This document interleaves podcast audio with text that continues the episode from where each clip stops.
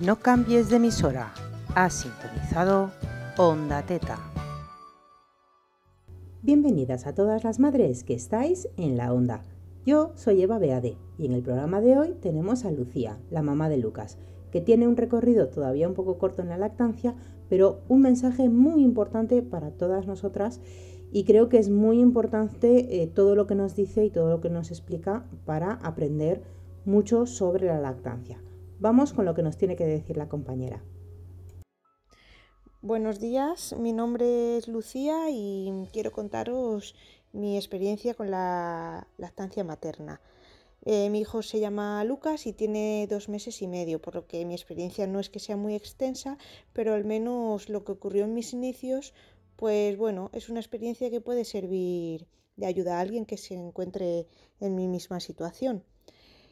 Empiezo contando que durante el embarazo desarrollé una diabetes gestacional debido a un efecto secundario de un medicamento. Eh, a priori esto no tiene nada que ver con la lactancia, pero ya veréis que, influyó. Bueno, deciros que cuando di a luz mi sobrino tenía un año y mi hermana tuvo muchísimos problemas con la lactancia. De hecho, la operaron de una mastitis, eh, y bueno, a raíz de eso se informó muchísimo para no caer en los mismos errores y toda esa información que fue recabando, pues mm, me ayudó muchísimo a estar preparada para el momento en que Lucas naciese, pues hacerlo todo lo, lo mejor posible. ¿Qué tiene que ver el tema de la diabetes? Bueno, cuando Lucas nació, el 1 de noviembre de 2020, nació con una hipoglucemia que es muy normal en niños con madres que han tenido diabetes. Suele durar un par de días y luego se, está, se restablece perfectamente los, los, niveles de azúcar, o sea, y luego ya vuelven a la normalidad, pero esos dos días en los hospitales lo que hacen es pues ofrecerte esa ayudita, esa ayuda que bueno, que estamos más o menos de acuerdo. Entonces, bueno, cuando Lucas nació, por suerte o por desgracia, yo tuve muchos desgarros y pasé cuatro horas eh, mientras me cosían en el paritorio. Entonces digo por suerte porque esas cuatro horas Lucas estuvo en mi pecho y pude estar dedicándome solo y exclusivamente a, él, a que se enganchase bien y a que se enganchase. el niño se enganchó fenomenal, eh, si me hacía daño lo quitaba, lo volvía a poner, le abría bien el labio, le hacía todas las técnicas que yo me había estudiado y entonces estuvimos practicando y fenomenal. El niño se enganchó genial desde el primer momento y cuál fue mi sorpresa cuando llegamos a la habitación y a las 6-7 horas de haber nacido, al, al, y medirle los valores de azúcar, pues daba 40, 42, estaba con un poquito de hipoglucemia. Entonces la pediatra nos dijo que teníamos que darle un biberón eh, de, leche de fórmula, una ayuda.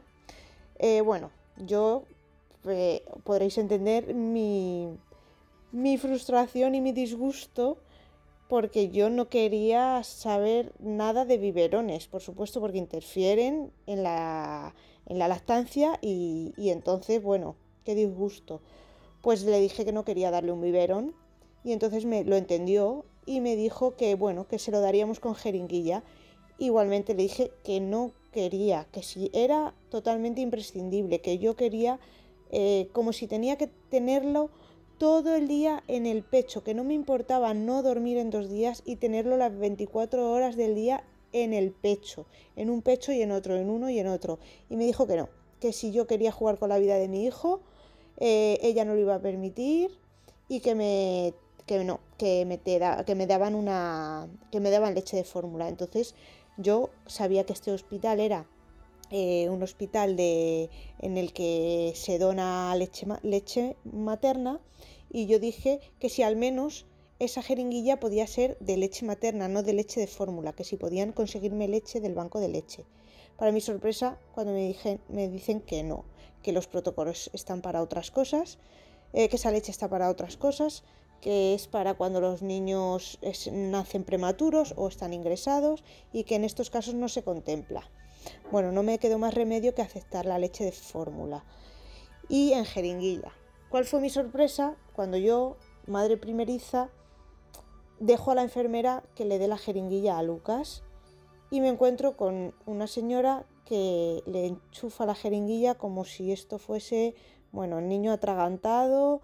Eh, en cuestión de segundos le había plantado una jeringuilla entera y había tirado la mitad. Bueno, mm, me pareció algo horrendo, o sea, horrible. Y desde entonces dije, no, esto, esto no puede continuar así, la jeringuilla la voy a dar yo. El niño va a estar todo el día en mi pecho para que me... Si es verdad que algo influye en que suba la leche antes, yo lo voy a conseguir. Aparte, eh, me va a estimular y, todo lo que pueda chupar de mí va a chupar de mí. Entonces, desde ese momento le puse en mi pecho y cuando le tocaba esa jeringuilla que nos habían eh, prescrito, pues yo se la daba gotita a gotita por la comisura del, del labio. Aquí viene la ayuda de mi hermana nuevamente que ella había leído o había escuchado algo sobre una sonda nasogástrica de, los niños que nacen prematuros que, para alimentarlos. Entonces preguntó a Eva del grupo y, ella le explicó el tipo de sonda y dónde pedirla. Entonces cuando vino la, la, siguiente enfermera yo le dije, le expliqué, le enseñé una foto de la sonda y le dije que si podían acercarse a neonatos a pedir una y la verdad que la, enfermera lo entendió, le pareció muy bien y me consiguió enseguida una sonda. A partir de ahí yo me relajé muchísimo, el niño estuvo, siguió en mi pecho todo el tiempo posible, pero ahora sí con la sonda mucho más fácil, porque la jeringuilla le hacía mucha marca en, en el labio y con la sonda le entraba perfectamente por la comisura del labio y él ni se enteraba de que estaba por decirlo de alguna manera, comiendo de manera artificial. Y, bueno, y él siguió estimulándome el pecho. A los dos días de hospital, a punto de darnos el alta, vino una médico y me dijo, pero bueno, ¿cómo, cómo estáis con, con leche de fórmula? Si no es necesario, hubiese sido solo el primer día, si acaso. Y claro, yo dije, ¿dónde estaba esta médico cuando yo no quería darle la leche de fórmula, pero bueno, el caso es que me la quitó, me dijo que me fuese a casa con el calostro y que todo el tiempo en el pecho, que con eso era suficiente y que si notaba algún signo de hipoglucemia acudiese al médico, pero que si estaba todo el rato el niño en el pecho no iba a haber ningún problema. Cuando llegamos a casa, a las horas, al día siguiente, enseguida me subió la leche y ya no hubo ningún problema. La lactancia hasta ahora ha ido fenomenal, quitando, bueno, pues algún día pues que te, te un poco, pero en general ha ido genial, él se ha enganchado genial, ha cogido peso desde el primer momento, está creciendo, engordando y bueno, creo que no hubiese sido de esta forma si yo no hubiese ido ya con los deberes hechos desde casa. Si yo en ese momento que me lo que me lo dan, yo le planto el biberón y estoy dos días dándole con el biberón, creo que hubiese sido un problema para la lactancia. Entonces quiero que esto se sepa, ¿vale? Por si a alguien le ocurre lo mismo, que existe esta opción. Pero aún así creo que se puede seguir luchando por no dar leche de fórmula. Y os digo por qué. Eh, después de un mes y medio ya en casa, eh, empezamos a notar a Lucas un poquito raro, con las cacas y profundizando un poco con la pediatra, descubrimos que, bueno, que ha desarrollado, una alergia o intolerancia a la proteína de la leche de vaca. Eh, hablando con, con algún profesional, lo primero que me pregunta es, ¿le habéis dado esporádicamente algún biberón de leche de fórmula?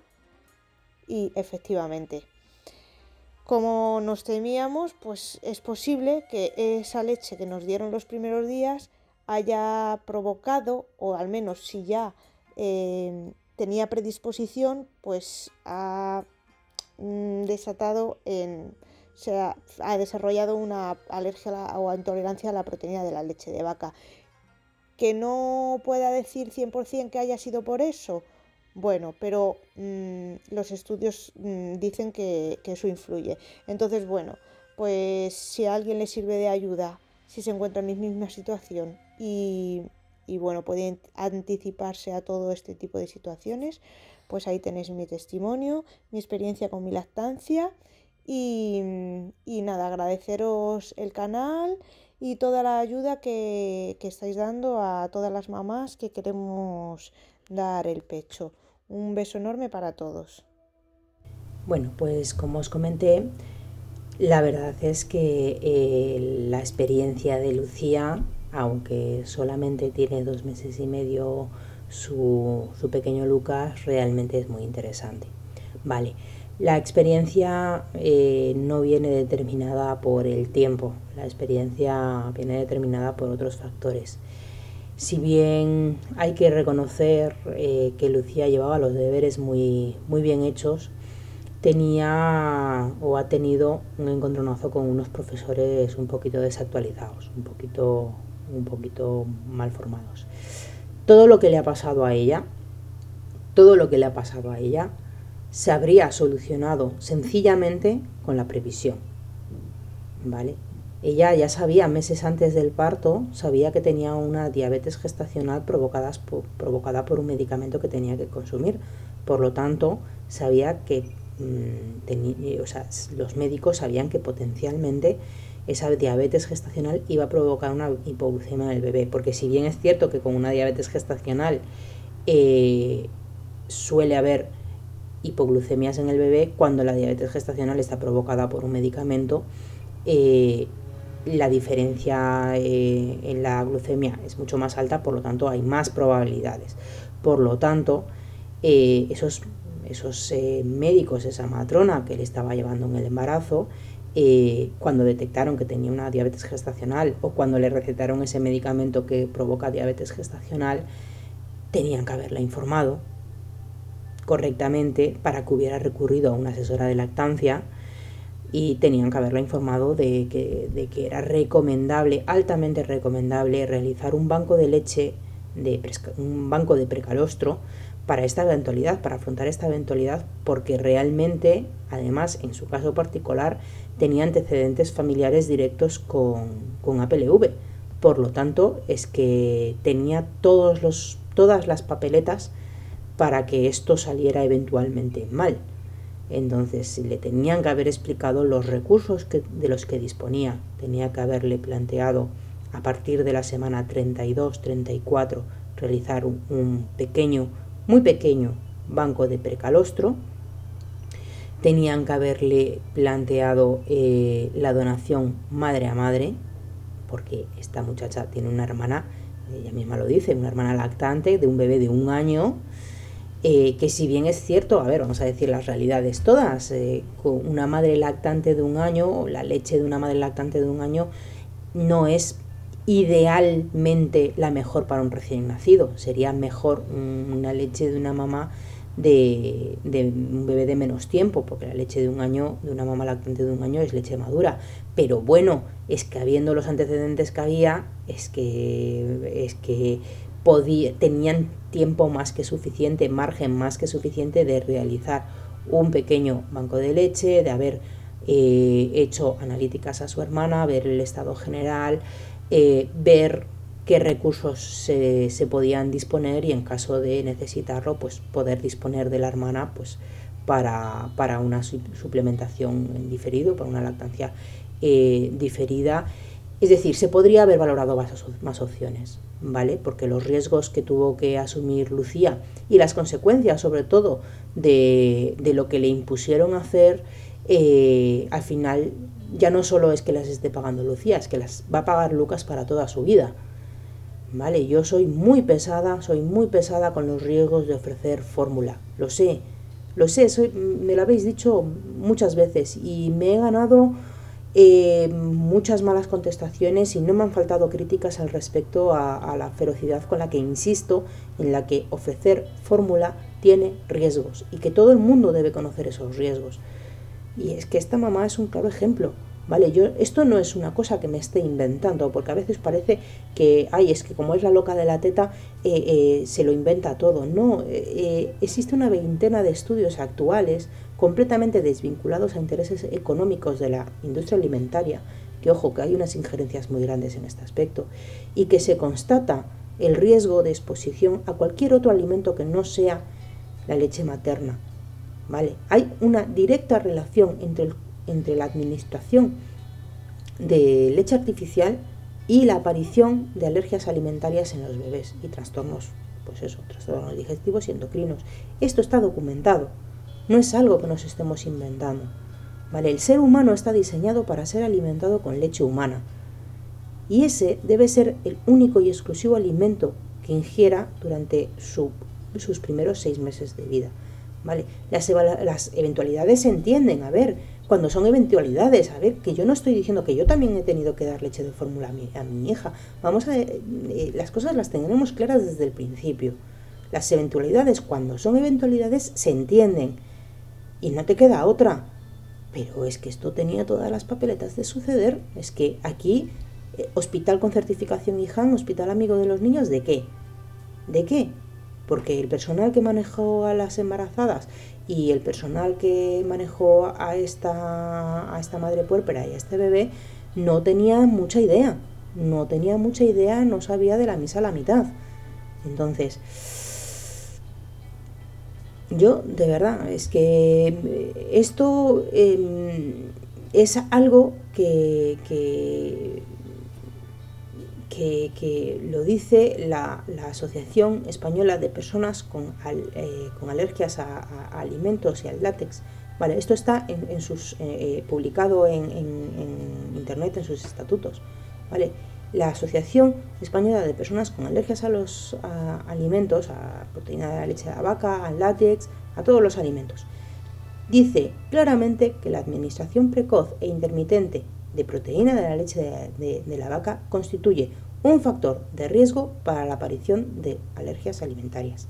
Es decir, en este momento, con la prevalencia de alergias e hipersensibilidades alimentarias infantiles documentadas que tenemos a día de hoy, a, día, a año 2020-2021 que se emitirá esto, sin contar con todas las hipersensibilidades y alergias no documentadas que habrá y que descubriremos a lo largo de la vida de, ese, bebé, con la cantidad de trastornos secundarios que provoca este tipo de alergias e hipersensibilidades alimentarias en menores de 3 años, en adultos ya sabemos, ya se constituye, esto se está constituyendo como uno de los principales problemas sanitarios y nutricionales a largo plazo de este siglo.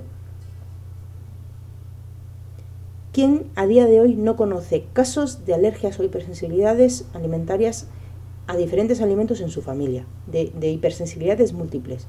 ¿Quién no conoce trastornos reumatológicos asociados a la sensibilidad alimentaria en su entorno? Los típicos de no me puedo tomar tomate porque si tomo tomate me duele mucho las articulaciones. ¿Cuántos? Parece una broma, pero vivir con alergias alimentarias no es algo que, que pase como una moda. Es decir, convivir con restricciones alimenticias es dramático, es perder calidad de vida, es perder libertad, constituye una espada de Damocles constante porque nunca sabes cuándo puedes desarrollar la siguiente intolerancia o hipersensibilidad alimentaria y restringe la calidad y la cantidad de alimentos, restringe tu salud porque no puedes tomar de todo. ¿Es un riesgo que se deba asumir tan ligeramente? de verdad que no merece la pena pensar bien las cosas, planificar, que coño, tenemos maneras de planificar las cosas, de verdad, siendo los, tacos. Podemos aplicar el protocolo bien, el protocolo existente, o sea, que no nos estamos inventando protocolos, que no nos estamos inventando cosas, que existen protocolos para minimizar este tipo de, de apariciones en alergias alimentarias en la infancia. La única leche a la que un humano no va a ser alérgico es a la leche humana. Es así desde hace milenios y va a seguir siéndolo así durante muchos milenios más. ¿Vale? Cada especie mamífera desarrolla la mejor y más específica leche para su propia especie y nada en el mundo, ningún laboratorio del mundo va a cambiar eso, ni millones de milenios de evolución van a lograr cambiar que la leche humana siga siendo perfecta para los humanos. ¿Vale? Las humanos las humanas vamos a seguir siendo capaces de amamantar a nuestras crías y nuestra leche va a seguir siendo perfecta para ellas. No hay más discusión posible. No hay peros. No hay peros. Exponer a nuestros bebés a lactancias artificiales eh, por motivos que no sean realmente urgentes, son, es asumir riesgos que, que, que de verdad, o sea, el caso de esta madre es que fueron impuestos, que es todavía lo más grave, que se los impusieron. Y es, es más grave porque es que realmente ella sabía lo que se iba a, a exponer.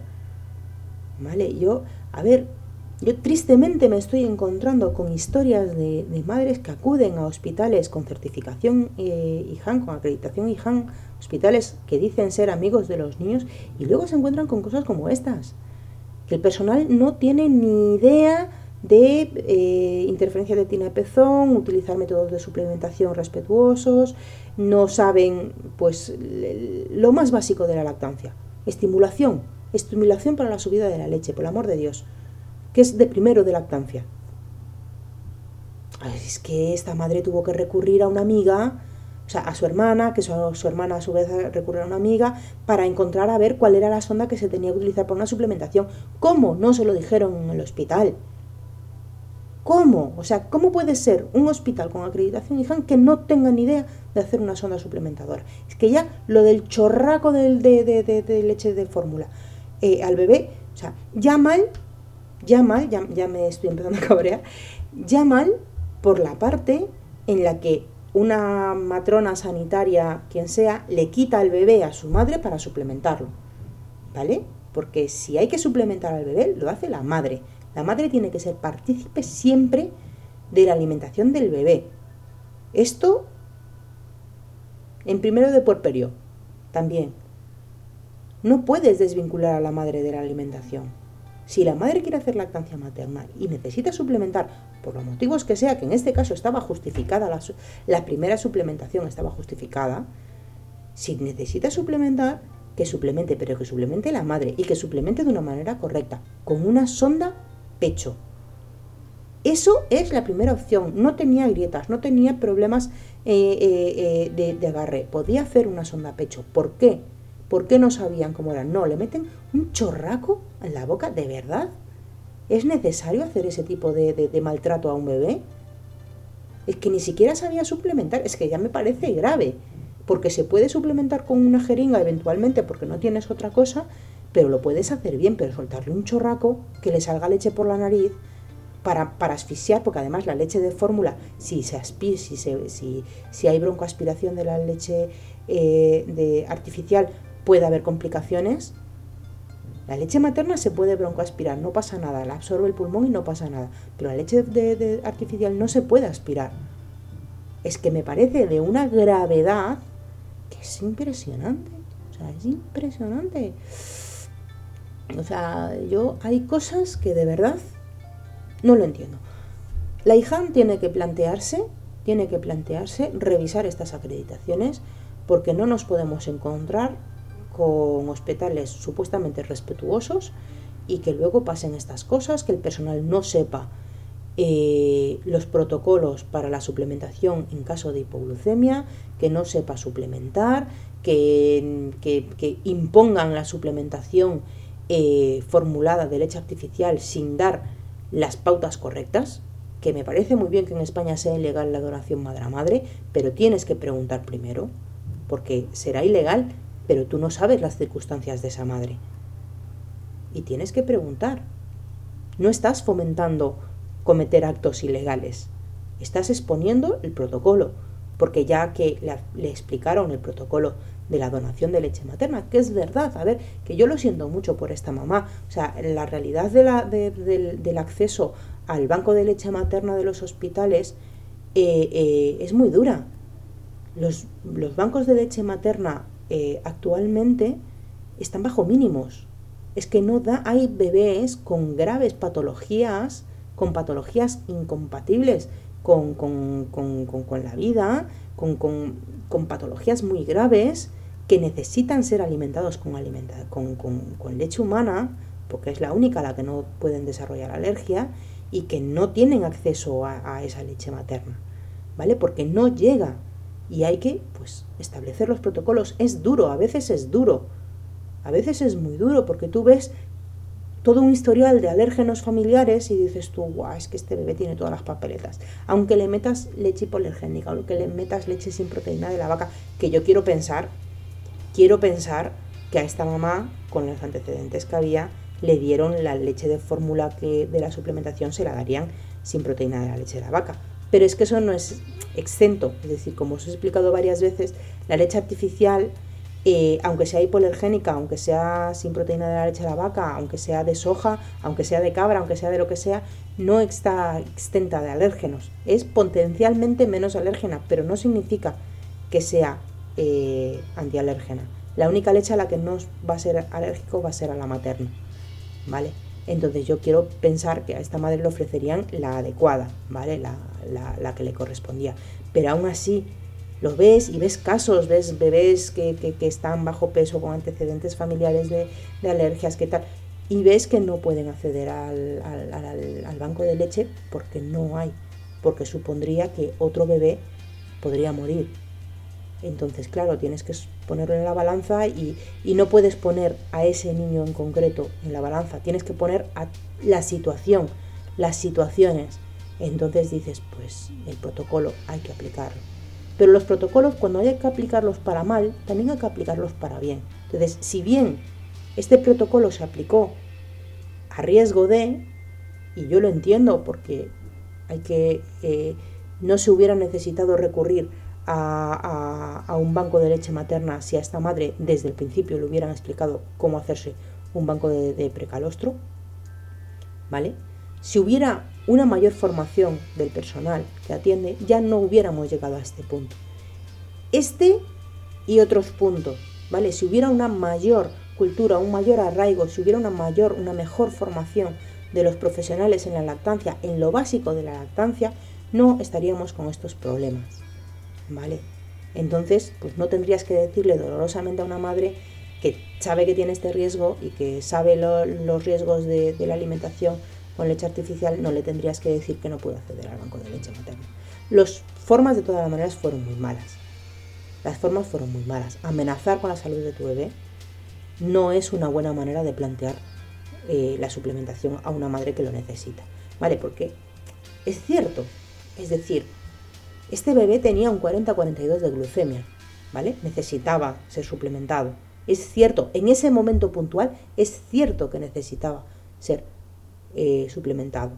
Lo que pasa es que no lo hicieron bien, porque primero le hicieron la primera prueba de glucemia, le, pautaron, le, le dieron la suplementación, pero luego le pautaron una suplementación sin la prueba de glucemia.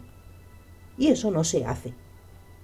¿Vale? Durante las primeras 48 horas hay que asegurarse de que el valor promedio esté entre 54 y, 60, ¿vale?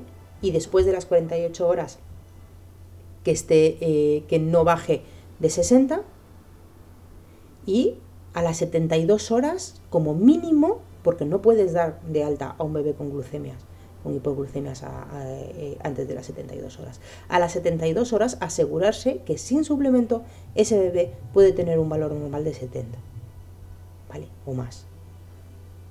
Amenazar con la salud del bebé no es una buena idea. Lo que hay que hacer es explicarle a la madre que tiene que ponerse el bebé al pecho constantemente porque sí que es verdad que le sube la leche antes, ¿vale? Los bebés con hipoglucemias necesitan estar expuestos al pecho mucho más tiempo que los otros, cada 45 minutos, una hora, debería exponerse al bebé si no está constantemente piel con piel con el pezón accesible. Eso, cada 45 minutos, una hora. Se debe hacer compresión mamaria en cada toma, ¿vale? Tienes que, durante, mientras le estás dando la toma, tienes que hacer eh, movimiento pues mm, hacia afuera, ¿vale? Si veis vídeos eh, de compresión mamaria en, YouTube tendréis un, montón, pues eso, movimientos circulares hacia afuera mientras el bebé mama para facilitar la salida. Y previa a la toma, lo ideal sería hacerse un buen masaje, un buen masaje de, estimulación para, para, facilitar la salida. ¿Vale? Entonces, eh, esto se lo tenían que haber explicado a la madre, y cada cuatro horas, si la madre está aplicando bien el protocolo de, las hipoglucemias, cada cuatro horas realizar mm, el test de las hipoglucemias, el test de glucemia. Si el test sale dentro de los parámetros normales, no es necesario continuar con la suplementación, como posteriormente le dijo la, la pediatra del alta. Es que fue mal, es que ya lo afrontaste mal, o sea, ya la primera pediatra lo afrontó mal, o primer pediatra lo afrontó mal, impuso la suplementación en contra de la voluntad de la madre, que yo entiendo ese punto, es decir, vale que la madre en ese momento, pues eh, podría, no sé, yo no estaba allí presente, pero bueno, en ese momento la madre no quería suplementar con leche artificial, yo lo entiendo, se le tenía que haber ofrecido de todas las maneras otra opción, se le tenía que haber explicado los motivos por los cuales y se tenía que haber aplicado el protocolo. Bien, explicarle, vamos a darle esta suplementación puntual, vas a hacer esta pauta, Vamos a seguir controlando, si vuelve a dar la glucemia baja, le volvemos a suplementar y lo haremos así hasta que consigamos controlar la glucemia. En el momento en el que la glucemia esté controlada, quitamos esto. Se le tenía que haber explicado, yo creo que si le explicamos eso a la madre, la madre lo hubiera entendido, como lo, o sea, como posteriormente lo entendió. Lo que pasa es que no, imponemos. Y claro, el problema de las imposiciones es que ahora, ¿quién es el responsable de lo que ha sucedido? Porque esta madre o sea, porque este bebé ahora tiene un APLV. Y el APLV sabemos, por lo que nos dice la, Asociación de, Alergias Alimentarias, sabemos que guarda relación con, con este biberón que se le ha ofrecido. Entonces, ¿por qué a esta madre no se le explicó previo al parto que como tenía diabetes sería ideal hacer un banco de precalostro? ¿Por qué no se le explicó a la madre que podía buscar alternativas madre a madre para hacer la donación. ¿Por qué no se le explicó a esta madre los riesgos que, asumiría? bueno, probablemente en este caso es porque la madre sabía los riesgos que asumiría al, al, al ofrecerle leche formulada y por eso se negaba. Pero bueno, ¿quién es responsable ahora de lo que ha sucedido?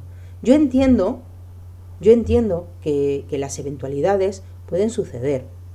Entonces, bueno, pasan eventualidades, tienes que ofrecer leche, leche artificial, pues tienes que ofrecer leche artificial. Son eventualidades, pero cuando son eventualidades de verdad, no cuando no hacemos bien el trabajo. Cuando no hacemos eh, bien el trabajo no son eventualidades, son negligencias.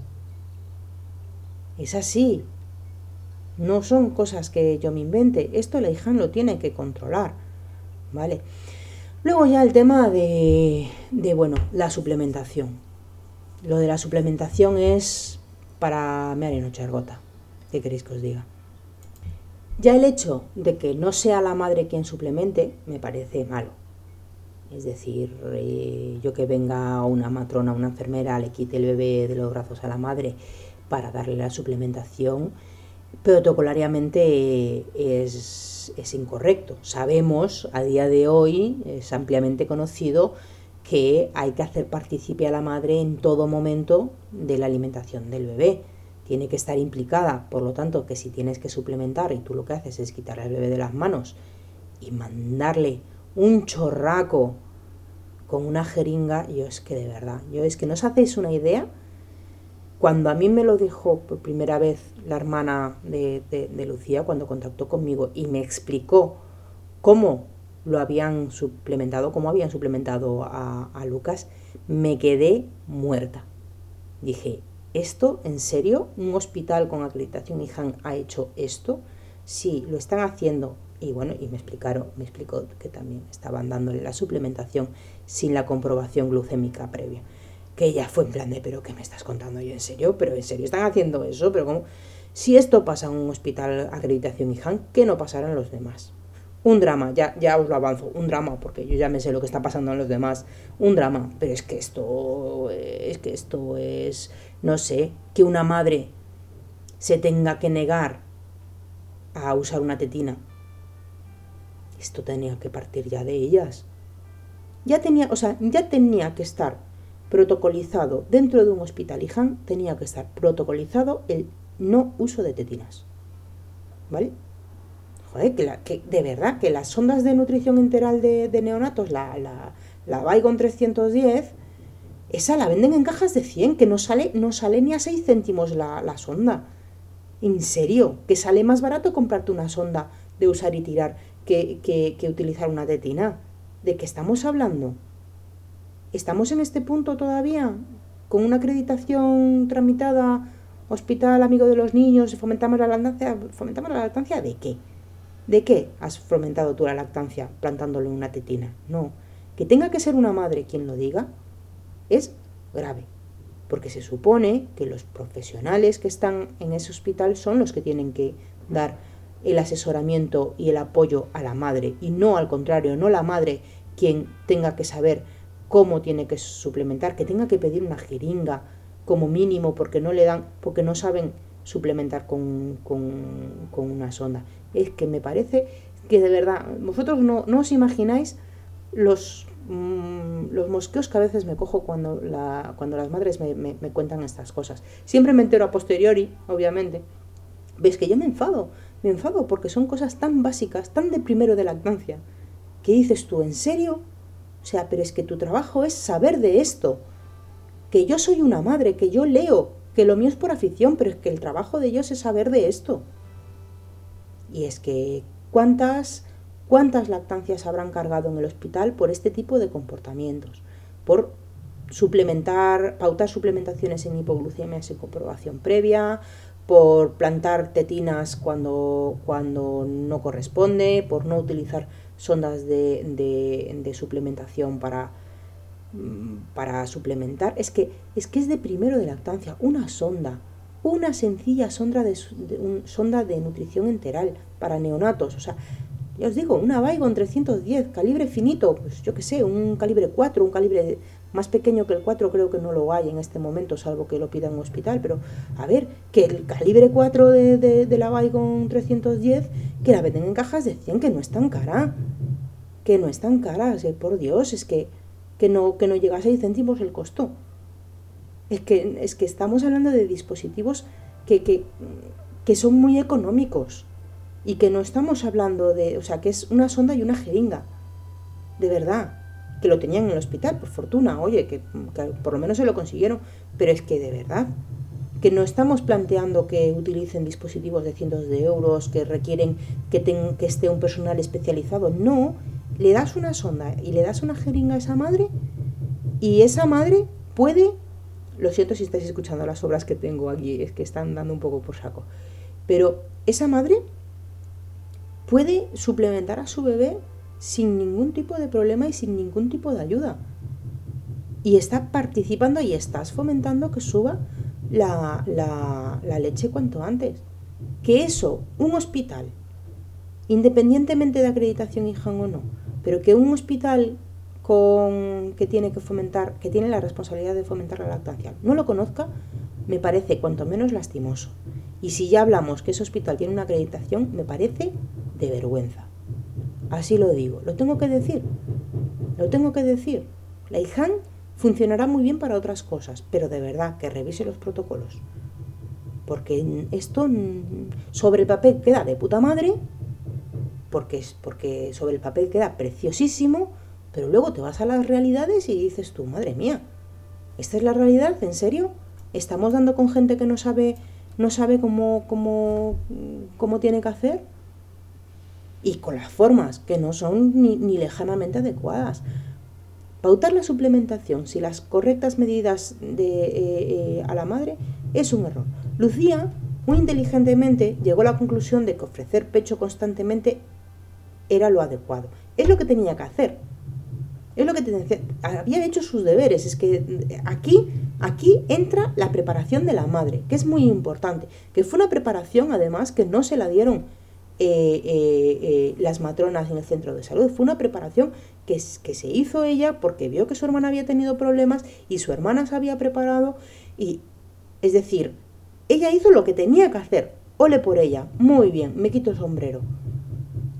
Pero es que luego la otra parte están los sanitarios, que le tenían que haber recomendado varias cosas para empezar el banco de precalostro y para seguir, una vez que apareció el bebé con hipoglucemia, que ya no se pudo hacer nada y que hubo que, suplementar una primera vez, luego lo que le tenían que haber pautado es ofrecer el pecho constantemente, cada 45 minutos, una hora máximo haciendo compresión mamaria para eh, facilitar la salida de calostro, realizando masaje previo a la toma para ayudar a la activación de la glándula mamaria a la salida de la leche, cada 4 o 6 horas medir el índice glucémico y si el bebé está bien, esperar.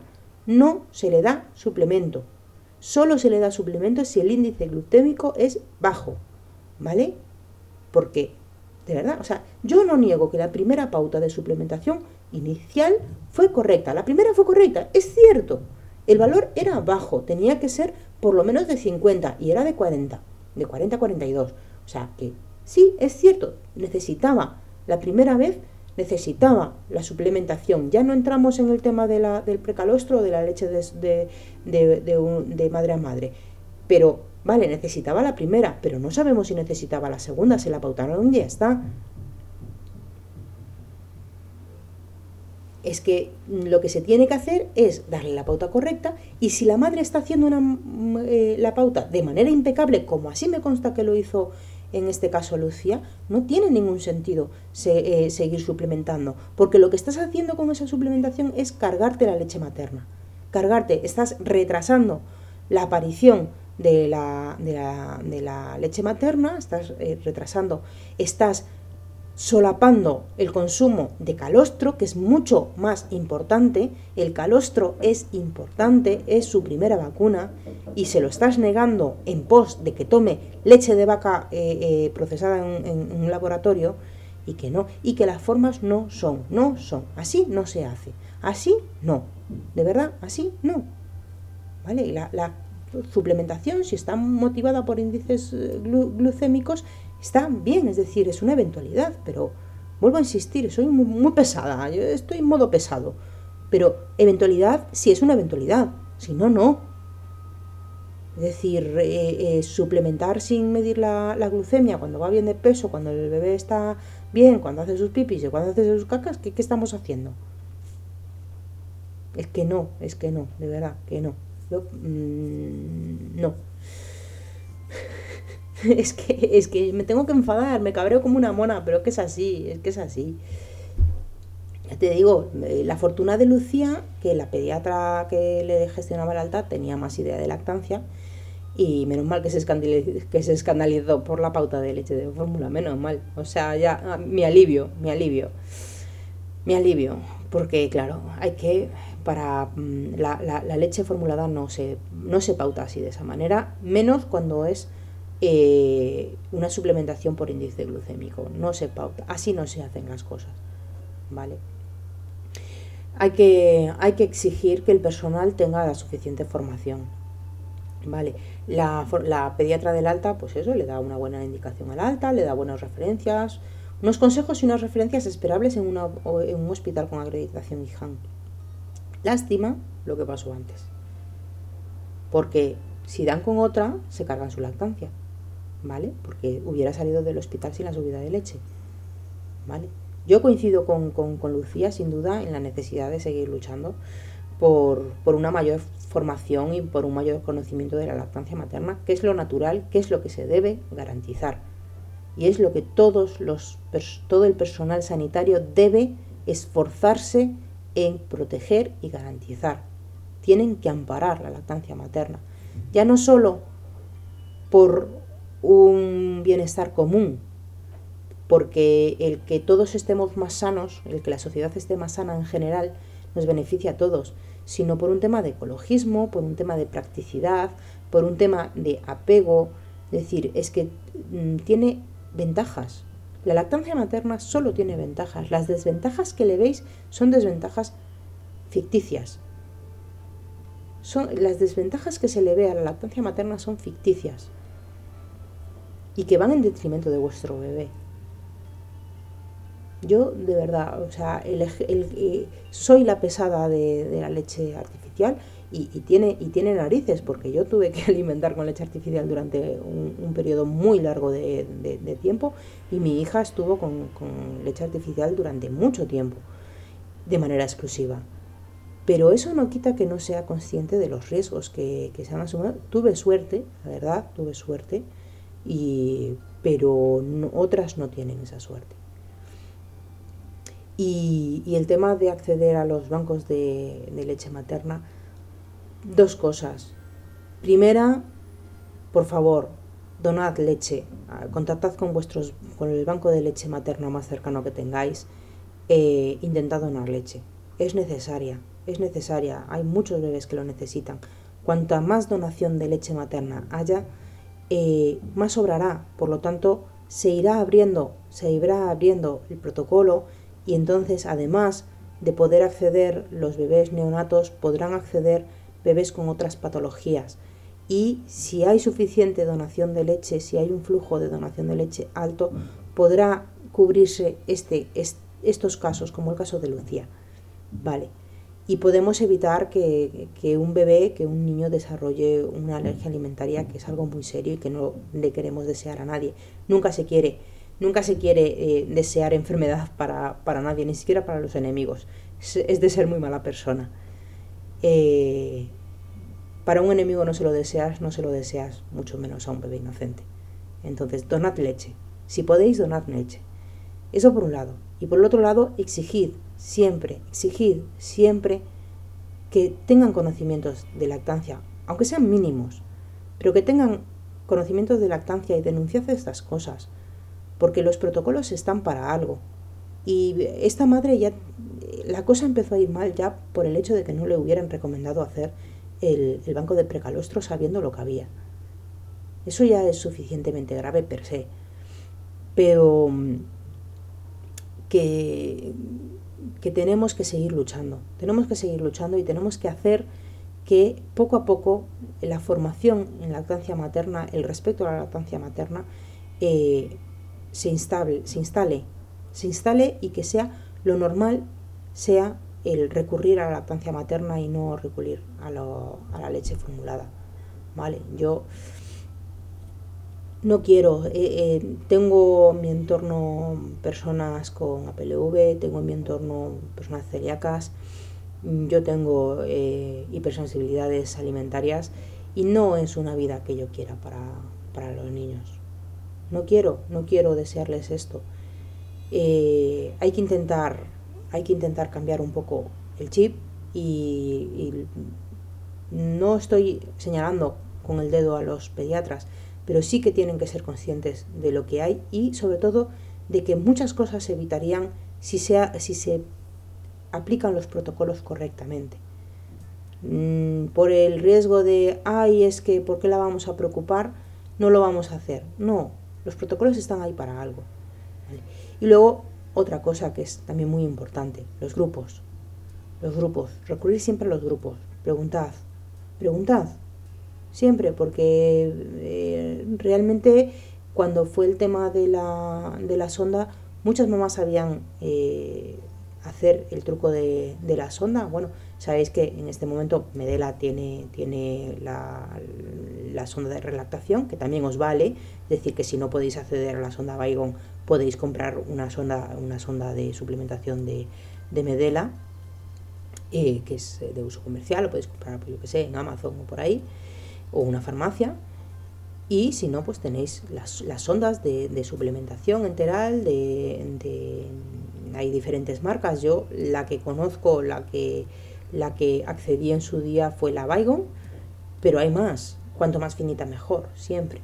¿vale? Pero tened siempre estas opciones. Si tenéis una mamá embarazada eh, en vuestro entorno, no le regaléis un biberón, no le regaléis un chupete. Por favor, hagamos, hagamos una promesa y digamos, no regalaré más biberones, no regalaré más chupetes. Regalemos sondas de suplementación porque siempre son útiles, que si tienes que dar a piretal, que si tienes que mm, darle las gotitas de hierro o de vitamina D, o, o, que tienes que, la desgracia de tener que suplementar, tienes una sonda de suplementación y además se la enseñáis a usar.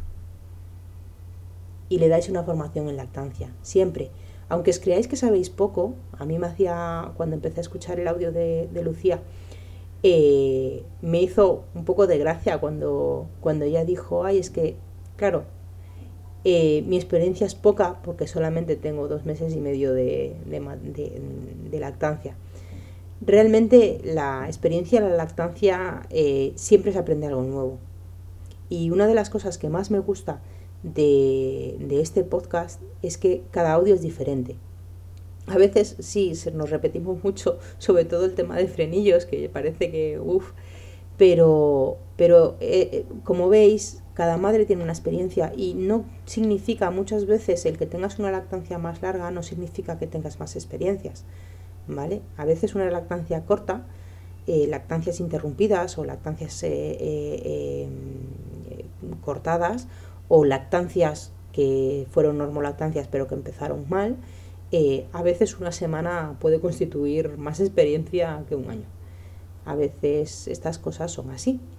Pero bueno, hay que hacer los deberes muy bien, como los hizo Lucía, de verdad. Me, me alegra ver que el trabajo de los talleres, el trabajo del grupo, el trabajo eh, de las madres se ve.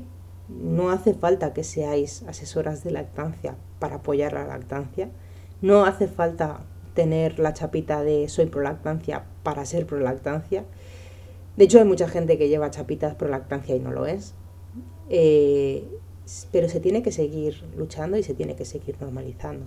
Esto tiene que, tiene que ser parte de nuestra, de nuestra realidad y, esto tiene que pasar cada vez menos. Tiene que pasar cada vez menos.